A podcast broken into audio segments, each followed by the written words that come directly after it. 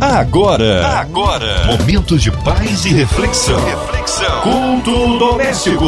A palavra de Deus para o seu coração. Com Márcia Cartier. Aleluia! Mais uma vez juntos aqui para este culto maravilhoso e abençoador. O culto que traz a palavra do Deus vivo para edificar as nossas vidas. Você que tá ligadinho aqui, continua porque tem bênção para você. E hoje com a gente, para nos abençoar, ele, nosso pastor Márcio Gonçalves, da comunidade evangélica Projeto Vida ali em Nova Iguaçu. A paz, pastor Márcio, que bom recebê-lo aqui mais uma vez no culto doméstico. Boa noite, querida Márcia Cartier. Quero também cumprimentar os nossos ouvintes do culto doméstico a paz de Cristo. Que Deus abençoe sua vida, sua casa, sua família e te cubra debaixo das bênçãos celestiais. Fica ligado, está começando o nosso culto doméstico. Eu tenho certeza que Deus tem uma palavra poderosa que vai abençoar a sua vida em nome de Jesus. Amém. Um abraço aí à comunidade evangélica Projeto Vida em Nova Iguaçu. E hoje, pastor, a palavra está no Novo Testamento, é isso, pastor Márcio? É verdade. O texto de hoje está na carta de Paulo aos Efésios no capítulo 2, do versículo 6 ao versículo 13, é Novo Testamento, e essa palavra está muito especial e poderosa e vai abençoar muito a sua vida. A palavra de Deus para o seu coração. Então vamos à leitura do texto. E nos ressuscitou juntamente com ele e nos fez assentar nos lugares celestiais em Cristo Jesus para mostrar nos séculos vindouros as abundantes riquezas da sua graça pela sua benignidade para conosco em Cristo Jesus. Porque pela graça sois salvos por meio da fé, e isto não vem de vós, é dom de Deus. Não vem das obras para que ninguém se glorie, porque somos feitura sua, criados em Cristo Jesus para suas obras, as quais Deus preparou para que andássemos nela Portanto, lembrai-vos de que vos, vós, noutro tempo, ereis gentios na carne, e chamados em circuncisão pela, pelos que na carne se chamam circuncisão, feita não é pelas mãos do homem, que naquele tempo estavam sem Cristo, separados da comunidade de Israel e estranhos às alianças da promessa, não tendo esperança e sem Deus no mundo. Mas agora, em Cristo Jesus, vós que antes estáveis longe, já pelo sangue de Cristo chegaste perto. Que texto tremendo! A carta de Paulo é endereçada à igreja de Éfeso. É uma das igrejas mais influentes do primeiro século. Uma igreja pujante, uma igreja avivada. Né? A carta é a prova viva de como Deus ama a igreja que Deus é, é o autor da igreja. As portas do inferno não têm como prevalecer sobre a igreja de Jesus na terra, né? E que Deus ele fez, você sabe que ele, ele vai demonstrar nessa carta o quanto Deus ama o seu povo, que Deus fez o possível e o impossível para trazer de volta o homem para o seu convívio, para a sua comunhão, para a sua intimidade porque esse relacionamento ele foi quebrado através de Adão e Eva lá no Éden. A Bíblia diz que o homem estava distante de Deus. A Bíblia diz que os nossos pecados fazem separação entre nós e Deus. Então Jesus veio como essa ponte que veio nos ligar novamente às promessas de Deus. Nós vamos entender nos primeiros capítulos né? Paulo está tratando do amor do Pai que nos reconciliou e nos elegeu nele. Olha isso, antes da fundação do mundo. Então, muito antes de Deus nos conceber a vida nessa terra, Deus ele já sonhava comigo, com você, com a sua família, muito antes. Então ele, ele o que, que ele vai tratar nessa carta? Das bênçãos espirituais, ele vai tratar também da primazia de Cristo, ele vai falar da salvação pela graça, e é esse ponto que eu quero nessa noite é, estabelecer nessa palavra. Ele vai falar da paz de Cristo, ele vai tratar do o plano eterno de Deus para a igreja, ele também vai falar da importância da santificação. E ele vai terminar falando sobre a armadura de Deus para enfrentar o inimigo. Quem não lembra, né? Da carta de Paulo aos Efésios, quando ele fala ali sobre o capacete da salvação, a couraça do Espírito, né? Ele vai falar ali da espada do Espírito, que é a palavra de Deus. Então aqui a resposta de Deus é, é ao maior problema da humanidade, que é o pecado. Então a carta é uma resposta de Deus ao maior problema da humanidade, que é o pecado, que separou o homem da comunhão do Pai. Então ele vai mostrar que a salvação ela, ela é a obra do Deus Filho, né, aonde o Pai idealizou, mas foi o próprio Filho que executou a obra da salvação. Então nós podemos muito bem compreender o propósito de Deus. Qual é o propósito de Deus? É mostrar sua graça a todas as gerações através da obra redentora da cruz do Calvário. Porque a morte de Jesus do Calvário nos reconciliou. Qual era a condição do homem? A condição do homem, sabe qual era? Que nós andávamos mortos em nossos pecados e delitos, nós andávamos de acordo com o curso deste mundo, nós éramos escravos do medo, dominado pelo medo, amigos do mundo e inimigos de Deus. E a Bíblia vai dizer que Deus é riquíssimo em misericórdia. Essa palavra é tremenda. E a Bíblia diz que pelo muito amor com que ele nos amou, né? Ele é riquíssimo em misericórdia. Sabe por quê, irmão? Deus ele nos ama apesar dos nossos pecados, apesar das nossas falhas.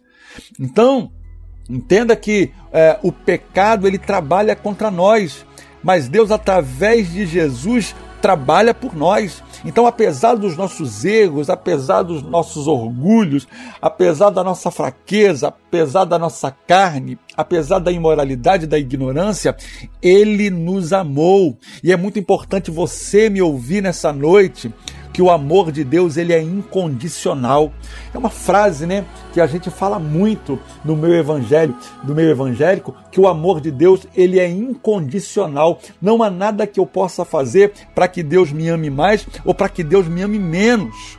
Então nós vamos entender que ele nos ressuscitou com ele.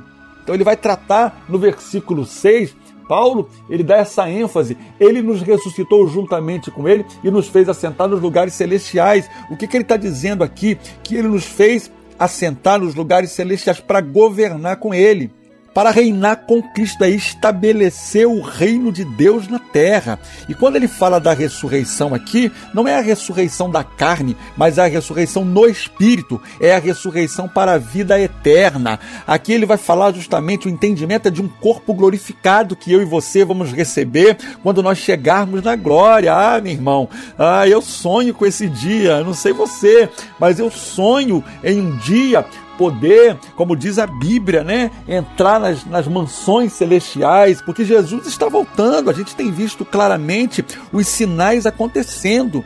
Tá aí todo mundo passando por essa por essa crise, por essa pandemia e as pessoas estão correndo de um lado para o outro. A minha palavra para você é que há salvação em Deus para tua vida, há salvação em Deus para tua família.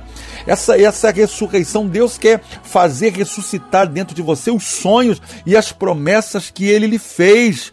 Eu creio em nome de Jesus ressuscitados e depois que nós entrarmos no céu, esse corpo glorificado, ele já não sofre mais o efeito do pecado. No céu não há pecado. Então, quando você entrar no céu imediatamente, você vai desfrutar da vida eterna. É isso mesmo. Você pode dar um glória a Deus aí na tua casa, poder viver a vida eterna. No céu não vai haver doença, no céu não vai haver enfermidade, no céu não vai haver depressão, no céu, no céu não vai haver, sabe, a deformidade do corpo, da velhice, não. Você vai receber um corpo glorificado. Aí ele vai dizer justamente no versículo 7 a riqueza da sua graça, né? Para mostrar a riqueza da sua graça. A graça de Deus é rica, a graça de Deus não é pobre. A graça de Deus é, sabe o que é graça, irmão? É não receber aquilo que nós merecíamos porque nós somos pecadores, nós é que pecamos. Então imagina o que Deus está fazendo por nós.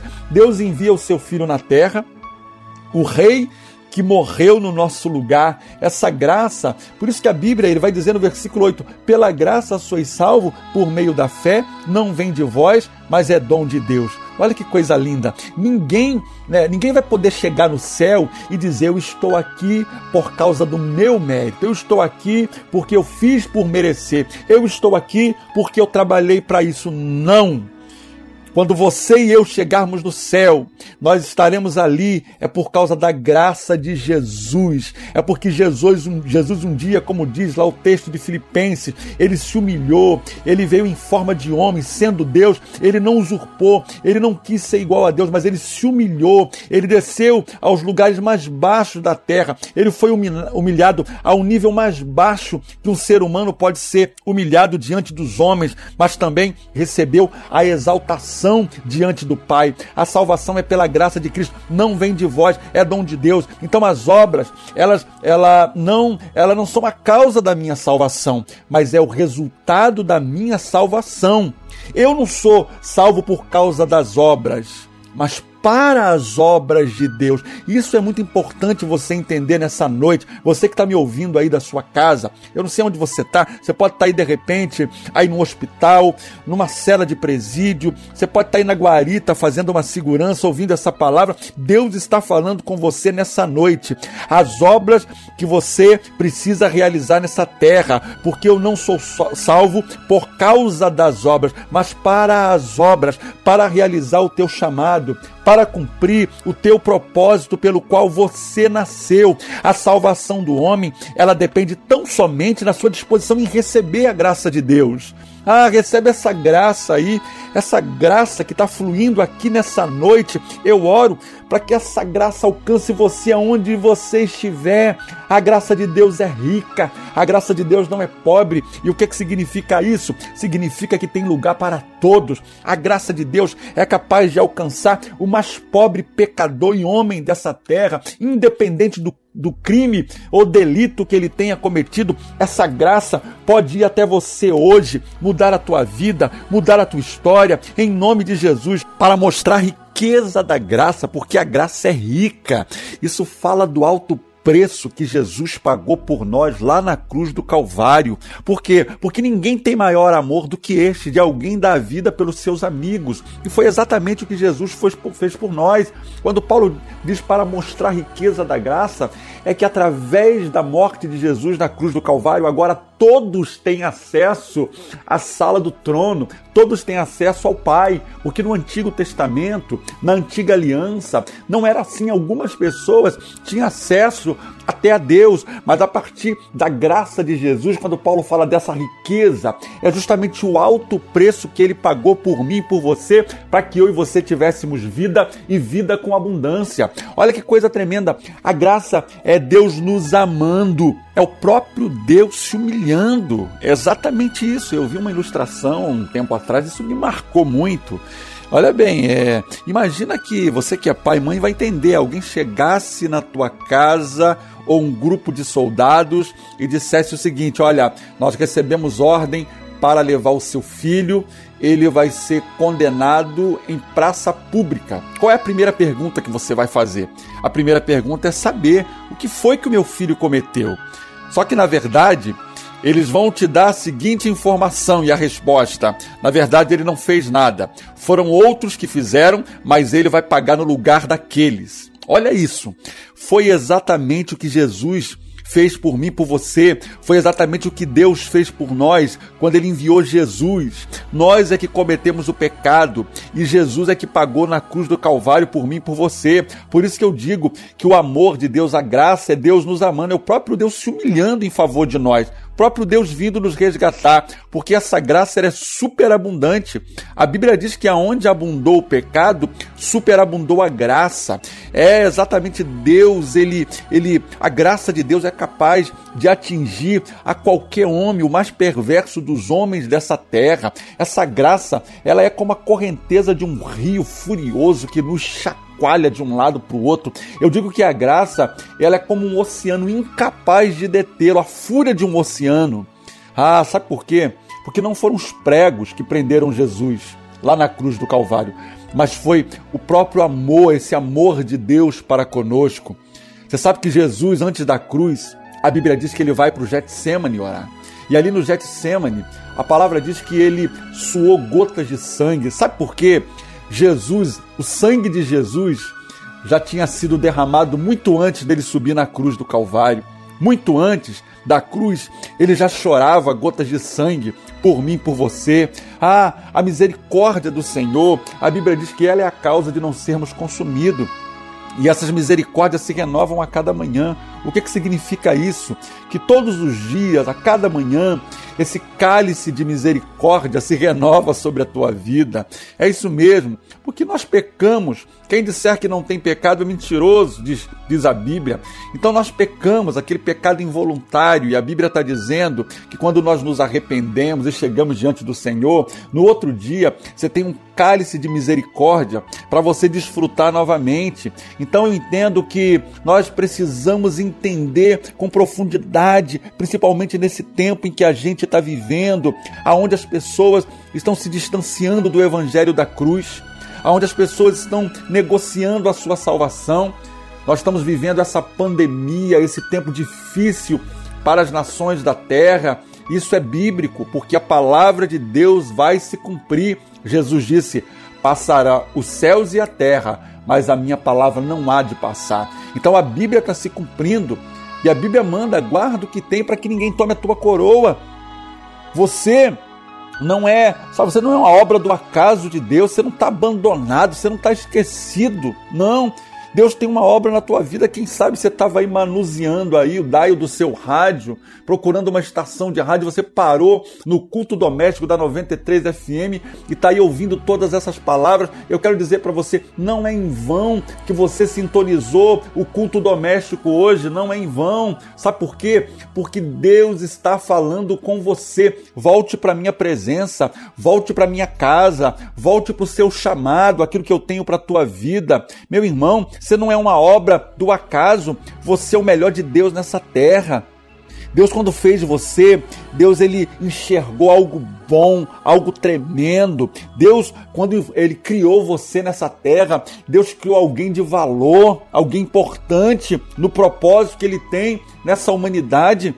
Agora, se você deseja mudar a sua vida, deixa Deus mudar o seu coração nessa noite. É a primeira área que você vai orar. Deus muda o meu coração. Pastor, mas eu não consigo. Eu sei, mas o Espírito Santo pode. Se você abrir espaço para Deus operar na tua vida. É o que diz 2 Coríntios 2,9: aquilo que o olho não viu, o ouvido não ouviu e não chegou ao coração do homem, são as coisas que Deus preparou para aqueles que o amam. Essas coisas são para você. Deus quer se revelar.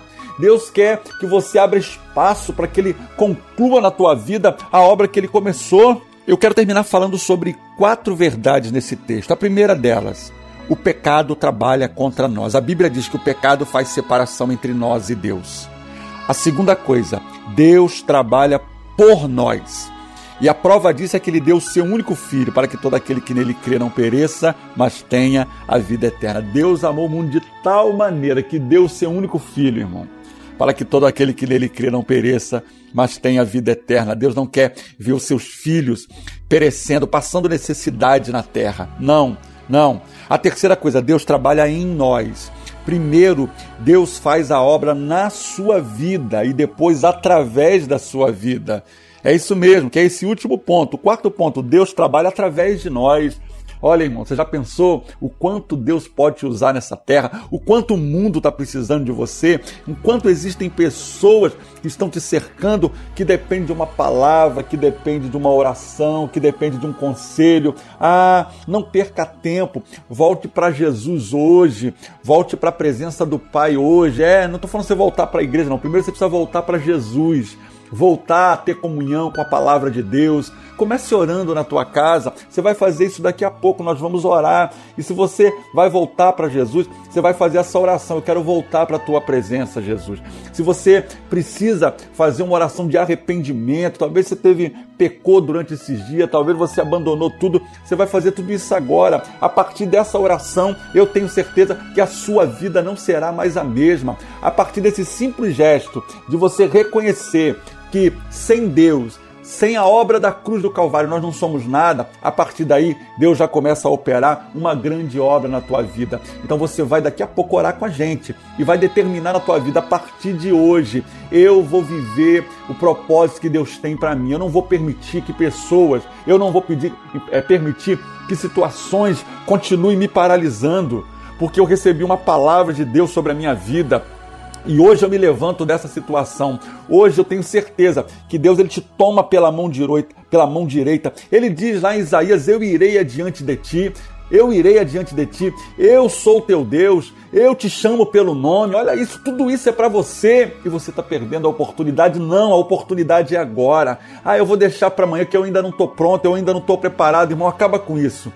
É uma bobagem uma pessoa falar que não está pronto, porque ninguém nunca está pronto, a gente nunca vai estar tá pronto, a não ser quando chegar no céu. Nós estamos passando por uma obra, sendo aperfeiçoados. Quando a gente receber um corpo de glória glorificado, né? Aí sim nós vamos ser perfeitos, mas por enquanto não, é do jeito que você está. A Bíblia diz: venha como está. Essa é a palavra de Deus que eu quero deixar para você nessa noite e para tua família. Venha como está. Tome uma decisão hoje, porque eu tenho certeza que essa graça já invadiu a tua casa aí onde você está, já invadiu o seu hospital, a graça de Deus já invadiu aí esse manicômio, a graça de Deus já invadiu a tua vida nessa noite. Então receba em nome de Jesus em nome de Jesus. Amém Glória a Deus. Aleluia! Que palavra abençoada recebeu, meu ouvinte. Então agora, momento de oração e eu quero incluir você e toda a sua família. Você que está trabalhando, você encarcerado, você no hospital, sozinho, acompanhado, talvez triste, com o coraçãozinho lutado, em qualquer parte do Rio, Brasil, mundo, aonde quer que esteja alguém ouvindo a 93 FM, sinta-se incluídos nesta oração. Nossas crianças, nossos vovôs, eles que estão muitos em asilos, nossas crianças em orfanatos, missionários em campo, nossas igrejas, nossos pastores, Pastor Márcio Gonçalves, sua vida, família e ministério, minha vida e família, toda a equipe da 93 FM, nosso irmão e senador Harold de Oliveira, nossa irmã Evelise, Marina, Andréa Mari Família, Cristina Xista e Família, nosso irmão Sonoplasta está aqui presente, ele, Fabiano e toda a sua família. Nós cremos aí num Deus todo-poderoso, que o Senhor abençoe a cidade do Rio de Janeiro, nosso Brasil, autoridades governamentais, nosso presidente. Nós cremos num Deus de cura, de milagres nesta noite. Pastor Márcio Gonçalves, oremos. Deus maravilhoso, eu quero orar nesse momento por aqueles que agora estão tomando uma decisão de entregar a vida para Ti aqueles, Pai, que estão voltando para a tua presença, que se afastaram um dia, mas que através dessa palavra hoje estão voltando para os caminhos, voltando para os teus propósitos. Eu os abençoo na caminhada, em nome de Jesus. Quero orar também pelos hospitais, por aqueles que estão é, numa enfermaria, aqueles que estão internados, aqueles que estão precisando de um medicamento, aqueles que estão precisando de uma resposta. O Senhor é um médico dos médicos. Quero orar também pelos profissionais da, da saúde que estão diretamente envolvidos, Pai, com toda essa pandemia, que o Senhor venha proteger cada um dos familiares. Oro também nessa noite pelo Rio de Janeiro, pelos governos estaduais, municipais. Oramos também pelo presidente da República. Dê sabedoria aos governantes para que possam administrar toda essa crise que tem se instalado no nosso país. Oramos também pela vida do nosso irmão Harold de Oliveira, a irmã Evelise de Oliveira. Oramos pela família do nosso senador Harold de Oliveira. Oramos também pela Rádio 93 FM, que tem sido um canal de bênçãos há tantos anos, ó Pai, levando a tua palavra para o mundo. Oramos pela vida da irmã Márcia Cartier. Oramos pela diretoria dessa rádio, administração, pelos funcionários. Declaramos em nome de Jesus, ó Pai, que sobre o nosso Brasil haja paz, que o Senhor repreenda o espírito de pobreza, ruína e miséria, corrupção dessa nação e que possamos viver dias de paz, de bênção bênção, de alegria. Eu oro nesse momento em nome de Jesus, pela paz de Jerusalém, que haja paz entre árabes, judeus, que haja paz entre as nações da terra. Oramos pelo Líbano, pela aquela cidade que foi atingida, meu Pai, por aquela explosão. Que o Senhor tenha misericórdia daquele povo. Ah, meu Pai, nós te pedimos em nome de Jesus, Pai fica conosco e não nos deixe, Pai. Em nome de Jesus nós te agradecemos. Amém e amém. Amém. Glórias a Deus. Eu creio no poder da oração. Já caiu por terra toda mentira do inimigo. Investidas ciladas já caíram por terra contra o povo de Deus. Glórias a Deus. Vai dando glória, meu irmão. Recebe sua vitória. Pastor Márcio Gonçalves, é sempre uma honra recebê-lo aqui no Culto Doméstico. Suas considerações finais, seus contatos, horários de culto. Mais uma vez, um abraço à comunidade evangélica Projeto Vida ali em Nova Iguaçu. Fique à vontade, Pastor Márcio. Glória a Deus, querida Márcia Cartier. Quero agradecer pela oportunidade. Quero mandar um abraço todo especial aos membros ali da comunidade evangélica Projeto Vida em Nova Iguaçu. Nós estamos mudando de endereço, é isso mesmo. Deus nos deu um local próprio para a glória de Deus e ainda esse mês, até o final do mês, nós estamos saindo da Rua Cuba e indo para a Rua Ceará 164, é pertinho ali, 800 metros da igreja, um local abençoado. Eu quero convidar você e a tua família para participar de um dos nossos cultos quarta-feira, 19h30, nós estamos iniciando uma campanha nova na próxima quarta-feira, uma série de mensagens onde nós vamos falar é, sobre o tema Livres da Maldição. Olha, como esse tema é importante na vida de um cristão, saber o que é maldição, maldição hereditária, tudo isso você vai aprender lá quarta-feira, 19h30, e aos domingos é o culto da família, o culto de celebração, 19 horas. Quero convidar você e também deixar um abraço ali para todas as minhas ovelhas do Projeto Vida em Nova Iguaçu, todos os membros, em nome de Jesus. E quero mandar um abraço muito especial para minha família, a minha esposa, a pastora Vanilda, essa mulher abençoada, essa mulher de Deus que há 25 anos, né? Nós estamos nesse propósito, casados, completamos 26 anos de casado agora. Um beijo, meu amor. Quero também mandar um abraço para meus filhos, Lucas, Felipe, Mariemily, Lorena, minha nora, o meu neto Zaio. Um beijo para vocês. Também quero deixar aqui as nossas mídias sociais. Você pode seguir aí Projeto Vida de Nova Iguaçu no Facebook e no Instagram Projeto Vida Underline N Iguaçu. São as mídias sociais da igreja e vai ser um prazer poder interagir. Que Deus abençoe a todos. Fica na paz. Amém! A gente agradece aí a sua presença, Pastor Márcio. Seja breve aí o seu retorno, nosso carinho. Um abraço, comunidade evangélica Projeto Vida em Nova Iguaçu. E você, ouvinte amado, continue por aqui. Tem mais palavra de vida para o seu coração. Vai lembrar que segunda a sexta, aqui na sua 93, você ouve o culto doméstico. Mas você também pode acessar em podcast nas principais plataformas digitais ouça e compartilhe. Você ouviu? Você ouviu? Momentos de paz e reflexão. reflexão. Culto doméstico. A palavra de Deus para o seu coração.